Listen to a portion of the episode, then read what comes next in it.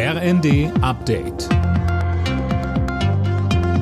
Stündlich neu. Auf den Punkt informiert. Ich bin Tom Husse. Guten Tag.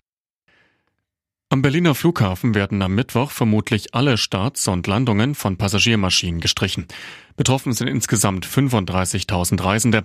Die Gewerkschaft Verdi hat die Beschäftigten des Flughafens zum Warnstreik aufgerufen. Grund sind die bisher erfolglosen Tarifverhandlungen. Verdi fordert für die Angestellten 500 Euro mehr im Monat bei einer Laufzeit von einem Jahr. Die Arbeitgeber wollen eine Laufzeit von drei Jahren.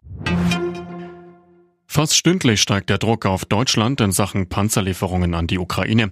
Jetzt hat Polen angekündigt, dass es die Genehmigung haben möchte, Leopardpanzer zu liefern.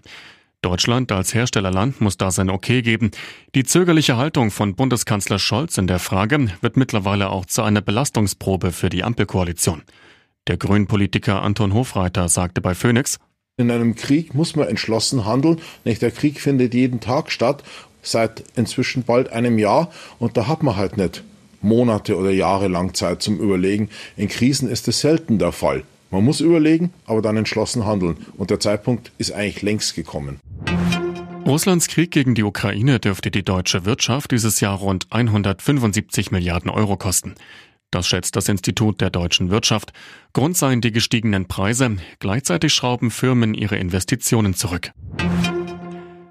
Bei der Handball-WM hat Deutschland das letzte Spiel der Hauptrunde vor sich. Am Abend geht es gegen Norwegen. Das Ticket für die nächste Runde hat Deutschland bereits sicher. Mit einem Sieg oder Unentschieden geht es im Viertelfinale gegen Spanien, bei einer Niederlage gegen Frankreich.